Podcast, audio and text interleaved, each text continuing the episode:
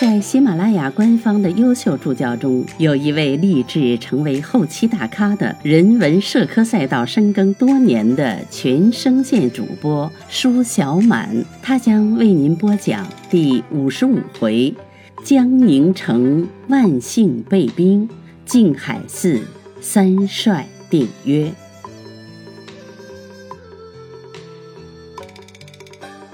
却说牛建自宝山逃走，沿路不暇歇脚，一直奔回江宁。英兵即速将直入，进攻松江。松江守将姓尤名伯，乃是寿春镇总兵，从寿春调守松江城。他闻英兵入境，带着寿春兵二千到江口待着。英兵见岸上官军一队一队的排列，严肃得很，他也不在心上。仗着吕胜的威势，架起巨炮向岸上注射。游总兵见敌炮放来，令兵士一齐伏倒，待炮弹飞过，又斥兵士进起发炮还击。这二千寿春兵是经游总兵亲手练成，做作进退灵敏异常，俄而起，俄而伏，由游总兵随手指挥，无不如意。英兵放来的炮弹多落空中。官兵放去的炮弹却有一大半击着，相持两日，英兵不得便宜，转舵就走，纷扰崇明、靖江、江阴境内都被乡民逐出。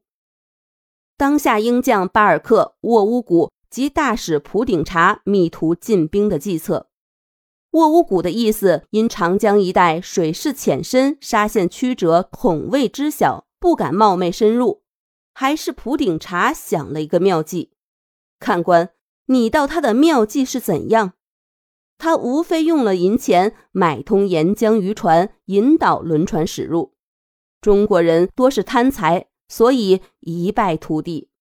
沿途进去测量的测量，绘图的绘图，查得明明白白，并探得左右无符，遂决意内犯。镇江绅士得此消息，忙禀知长镇通海道周须。周须同绅士巡阅江防。绅士指陈行事，详告堵截守御事宜。周须笑道：“诸君何必过虑？长江向冲天堑，不易飞渡；江流又甚狭隘，水底多伏暗礁。我料英兵必不敢深入。他若进来，必要搁浅。等他搁浅的时候，发兵夹击，便可一举成功。何必预先筹备，多费这数万银钱呢？”敌已在前，他还从容不迫，也是可审。遂别了身世，径自回蜀。谁知英舰竟乘潮直入，追泊瓜州。城中兵民已经逃尽，无人抵敌。英兵转窥镇江，望见城外有数营驻扎，就开炮轰将过去。这镇江城外的迎兵，乃是参赞齐慎及提督刘允孝统带。闻得敌炮震耳，没奈何出来对敌，战了一场，敌炮很是厉害，觉得支持不住，还是退让的好，一溜风跑到新丰镇去。又是两个不耐战，城内只有驻防兵六千，露营兵六百，老弱的多，强壮的少，军械又不甚齐备。副部统海灵恰是个不怕死的硬汉，率兵登城，昼夜守御。英兵进博城下，攻了两日不能取胜，又是沃乌古等想出声东击西的诡计，佯攻北门，前师西南，用火箭射入城中，燃烧房屋。海灵正在北门抵御，回望西南一带，火光冲天，英兵已经上城，料知独立难支，忙下城回蜀，将妻妾儿女一股脑锁入内室，放起火来。霎时间，河门一聚，尽作飞灰。海陵在大堂上头环迅捷。英兵入城，把余火扑灭，搜捕官吏已经一个不留。沿江上下的盐船孤泊，或被英兵炮毁，或被消匪焚掠，一片烟焰遮满长江。扬州盐商个个惊恐，想不出避兵法。只得备了五十万金的厚礼，恭送英兵，才蒙饶恕。英舰直指江宁，东南大震。牛志台奔回江宁，总道是离敌已远，可以无恐。城中张贴告示，略称长江险隘，轮船汽船不能直入，商民人等尽可照常办事，勿用惊慌。这般百姓见了文告，统说志台的言语，总可相信。那时电报火车一星儿都没有，但叫官场如何说，百姓亦如何做。到了镇江失守，南京略有谣传。牛志军心里虽慌，外面还装出镇定模样，兵也不调，城也不守，简直是个木偶。忽然，江宁北门外烽火连天，照彻城中，城内外的居民纷纷逃避。牛志军遣人探听，回报英兵舰八十多艘连墙而来，已至下关。牛志军被这一下，比在宝山海棠上那一炮优觉厉害。待了好一些，忽报伊里布由这到来，方把灵魂送回，才会开口。好一个救星！到了快请二字，伊里布入见，牛健忙与他行礼，献茶请坐，处处殷勤，便道。阁下此来，定有见教。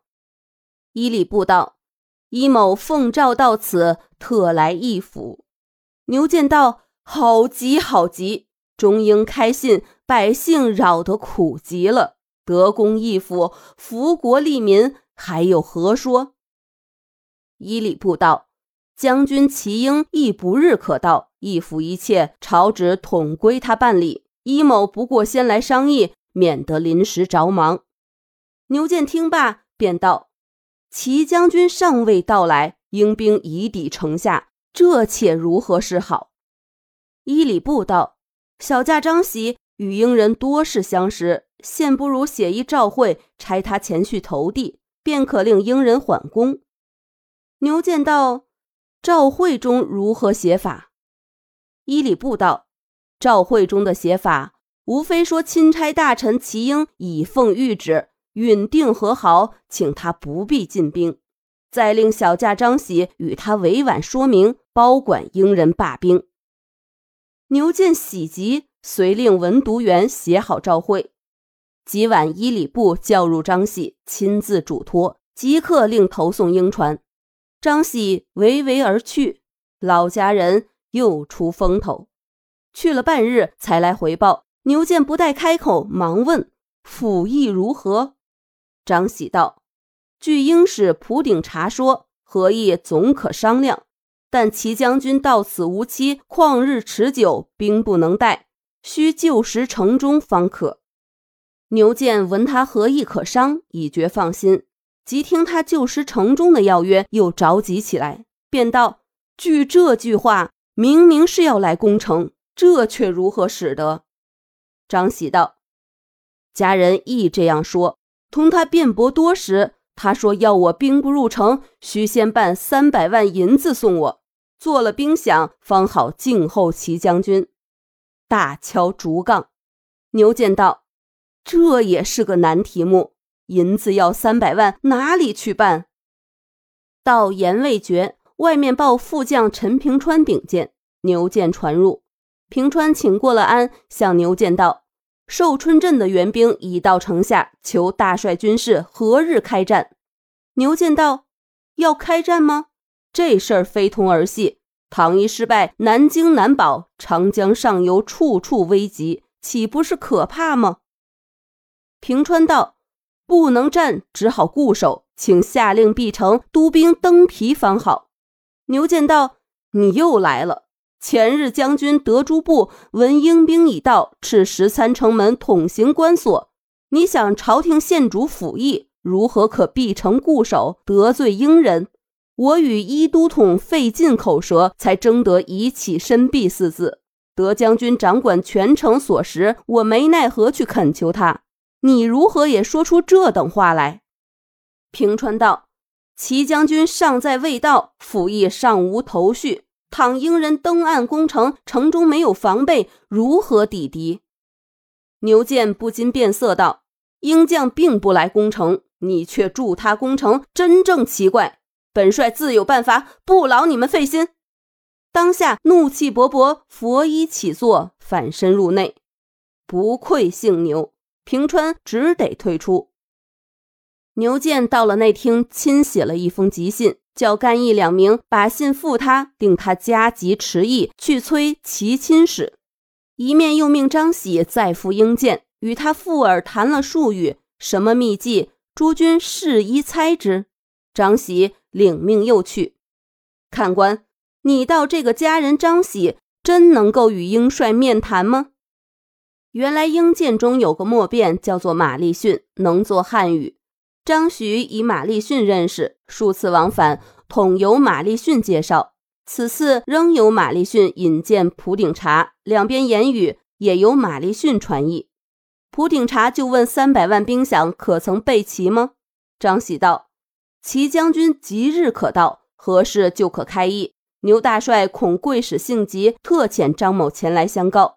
贵国出议，无非为了通商的事情。现我朝愿允许通商，贵国当可罢兵了。普鼎察道：“要我罢兵也是容易，但需依我几件事情。第一件，需赔偿烟价，要一千二百万元。”张喜道：“广东已给过六百万元，如何今日还要被索？”普鼎察道：“那是兵费，不是烟价。现在我兵由粤到此，想象又用去数千万。”亦需照例赔偿。张喜不禁伸舌，便道：“还要赔兵费吗？”普鼎察道：“烟价兵费外，香港是要割让的。香港以外，还要把广州、福州、厦门、宁波、上海五港口开埠通商。”张喜道：“款子有这么多？”普鼎察道：“还有还有，讲和以后，俘虏是要放还。”将来两国通使应用平等款式。此外，如我国的商民损失颇多，也应酌量赔偿。凡你去通报贵国公使，如肯照允，当即退兵。普鼎察真是泼辣。张喜不敢辩论，便辞别了普鼎察，当由马立逊送他登岸。张喜向马立逊道：“议和的条件这般厉害，恐怕是不易办到。”马立逊道。我与你向来熟识，不妨对你直言，这是我国所锁，并非中国所许。此次我国兴兵通商为主，不在银钱，但得两三港贸易已能如愿，于是由中国裁着便了。张喜点头告别。相传马立逊本是中国人，因在英领事处服役多年，投入英籍，英领事加他勤慎，所以拔他做了英官。马立逊这番言语也算是暗地关会，格外有情。张喜据实回报，牛剑不好拒付，又延挨了两三天。忽闻钦差大臣齐英到了，牛剑忙出城迎接。齐英入城，谈起合战事宜，与牛剑很是投机，也是牛类。刚你去拜会英帅，英帅的召会已到，大略照前时所说的款子。齐英按照各款稍稍拨结，即行资付。不料英使普鼎察定要件件依他，方许讲和，否则明日开战。这个召会答复过来，急得齐英牛剑一里步没法摆布。忽报英见高悬红旗，气势汹汹，准备开仗。齐英不得已复遣张喜赴英船，以约一朝会商。普鼎察却翻着脸道：“还要商议什么？”允与不允，一言可决。文汝大帅还添调寿春兵与我接仗，我却不怕。明日同你交锋便了。张喜忙道：“没有这事儿。”普鼎察不信，还是马立逊从旁缓颊，方说明日陈客，如再不允，我兵一齐登岸，远炮至中山顶上，轰碎你的全城，休要后悔。分明动下，张喜环报。一晨，齐英遣侍卫贤陵、藩司黄恩同、宁绍台道陆泽长往英见会商，两边磋议了一回，由普鼎茶定出数款。第一款是清英两国将来当维持平和，这一条是面子上语，无关得失。第二款是清国需给英兵费，洋一千二百万元，商欠三百万元，赔偿鸦片烟六百万元。共两千一百万元，限三年缴清。第三款是开广州、厦门、福州、宁波、上海五港为通商口岸，许英人往来居住。第四款是割让香港。第五款是放还英俘。第六款是交战时为英兵服役的华人一律免罪。第七款是将来两国往复文书盖用平行款式。第八款是条约上须由清帝签印。咸灵等见了此款，明知厉害的很，但是齐将军等一意主和，不好再行申驳，只说即日照奏，请四政府批回即可订约。普鼎查道需要赶紧，迟则不便。咸灵等唯唯屈出，即报之齐英等，将条约草案呈上。齐英也不待乔明，即与牛一二人会贤。敕文读员写好奏章，由八百里加紧义士持奏北京。道光帝览奏，未免懊恼，力召军机大臣会议。军机大臣不敢多嘴，指大学士穆彰阿道：“兵兴三载，米饷劳师，一星没有功效。现在只有靖难息民的办法，等到元气渐苏，再图归附不迟。”唯钱用玉宝一条，关系国体，不便允准。应敕齐英等改用该大臣官房，便好了案。见小失大，忽近图远，真好相才。道光帝迟疑一会儿，才道：“照你办吧。当由军机处拟旨，敕齐、牛一三人遵行。齐、牛一三人奉到上谕。”见各款都已照准，只有钱用玉宝需改译三大臣官房。暗想这是最后一款，量来应使总可转还。逐令张喜之应见知会，约期相见。马立逊先问张喜道：“议和各款已批准吗？”张喜道：“渐渐批准，只钱用玉宝事不允。”马立逊道：“我国最重钱印，这事儿不允，各一款都无效了。”张喜突然一惊，半晌道：“且待三帅等会过英使，再做计较。”马立逊道：“我国礼节与中国不同，亲使至府必欲来会，请用我国的平行礼。”张喜道：“是否免官鞠躬？”马立逊道：“免官鞠躬乃是平时的礼节，军礼只举手加额便是。”张喜道：“简便的很。”我去禀明便了。两人别后，转瞬借期。齐牛一三帅带领侍卫司道径往英州。普鼎察出来相见，两下用了平行礼，分宾主坐定，定定盟约，倒也欢洽异常。齐牛一回城后，又想了一桩拍马屁的法子，备好牛酒，于次日亲去犒师。到了英州，普鼎察忽辞不见，真会做作。三人迟回，即令张喜去问马立逊，一时回报据英使意见，日前议定各款一字不能改译，如或一字不从，只好兵戎相见，勿烦犒劳。齐英道：“他如何知我消息？我昨日与英使相会，因初次见面，不好骤提意印二字。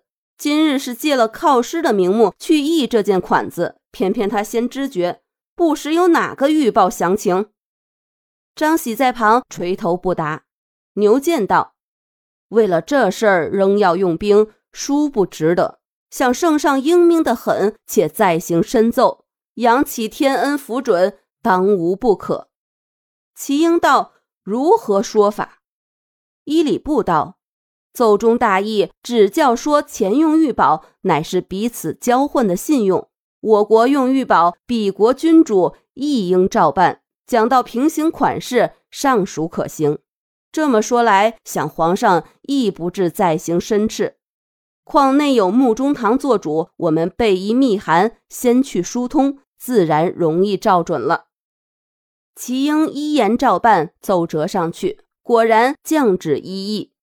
齐英等再赴英见，与普鼎察申明允意，约定。一凤门外的静海寺中，两下换约，借期免不得有一番手续。小子不欲再详，只好大书：道光二十二年七月二十四日，即西历一千八百四十二年八月二十九日，清英节南京条约合议告成，便算完案。第一次国耻。但英舰尚未退去，兵便多上岸游览。江南华丽，远胜他省。青年妇女装扮得百般妖艳。英兵不懂中国禁忌，就上前去握手相亲，吓得妇女们大叫救命，恼了许多男子汉，说他怎么无礼，将英兵围住，手打脚踢，着实敲了一顿。这一场瞎闹，几乎又惹起大交涉来。英将要下令复斗。齐牛一三人弃遣黄帆司前去道歉，那英将不肯甘休，定欲暗问，没奈何将闹事的百姓拿了几个，加号示众，不愿做元旭公，恰要他吃独桌，并出示小玉军民，只说外洋重女轻男，握手所以示敬，居民不要误会，致起嫌隙。若比握手更亲一层，便是相敬如宾了。众百姓似信非信，因内外交相胁迫，只得忍气吞声罢了。到八月中旬，英兵先得六百万元长金，方退出江宁，还屯舟山。长江一带无英兵，唯舟山及鼓浪屿，英兵尚不肯撤退，需四长款交清，方行撤去。清廷无可奈何，只好一期一期的解他赔款。道光帝痛定思痛。想惩办一二庸帅，遮盖自己脸面。廷臣窥伺懿旨，参本弹章，陆续投诚。于是道光帝连下谕旨，牛建革职代问，命齐英代任江都，义山、义经、文卫一访牛建立代制，于步云正法。独伊礼部特募重恩，升任钦差大臣，赴粤议护士章程，这是议和的功绩。清廷原特别优待他的。转瞬间又是一年，春王正月，赵敏都宜良宴台湾遇，革台湾总兵达洪阿兵备道姚营之，海内哗然。这件案情也是从英兵入境而起。英舰入犯的时候，曾遣偏师窥台湾，达洪阿、姚营督率参将邱振公守御基隆口，见英舰驶入，开炮抵敌，轰退英兵。当下捷报到京，道光帝下旨嘉奖。嗣后英兵又窥大安港，达洪阿姚营预设埋伏，诱敌进口。英舰古轮直入，巧巧触着暗礁，霎时间伏兵齐起，奋勇上船，擒住白人二十四名，黑人一百六十五名，炮二十门，及英兵所得浙军器械约数百件。捷报在上，道光帝亲书朱玉，赏达洪阿太子少保衔。加姚营二品顶戴，达姚二人将英符监住，请旨正法，有旨批准。达洪阿等也算谨慎，把黑人一百六十四名斩首，留白人不杀。到了江宁议和，两国当交还俘虏，台湾只交出白人。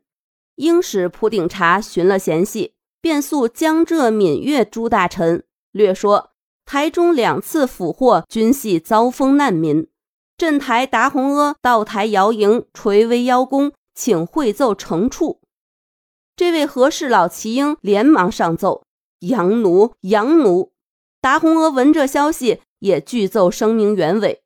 最后的一篇奏读，恰是自请开缺。后钦差大臣查办，道光帝逐斥移至台渡台训究，一面将达姚二人撤任，正是功罪不明先受遣，中间未变。已蒙冤。毕竟移至台训究后，达姚二人得罪与否，请看下回分解。中英开信为禁烟而起，屡战屡败，直至江宁受困，情见事处，不得已而起和。种种条款令人难堪，齐牛一三大臣唯唯诺诺，不敢少违。英人使愿，且不及此，何其切于？故后人以此为五口通商之始，目为骑牛一罪案。五味通商尚不足病，众洋动辟，万国交通，中国宁能长此闭关乎？但战事为禁烟而起，至和议成后，于禁烟二字绝不提及，是真可怪。英人未尝不允禁烟，我既事事如约，则禁烟二字应不难成此提议。数十百年之积毒，不治长宜，尚足为万一之补救。乃义和诸臣见不及此，清宣宗亦屡败而惧，含糊了事。虎头蛇尾，能勿为外人窥破耶？本回写牛建，写伊里布，写齐英，暗中实写宣宗，语重心长，隐含无数感慨。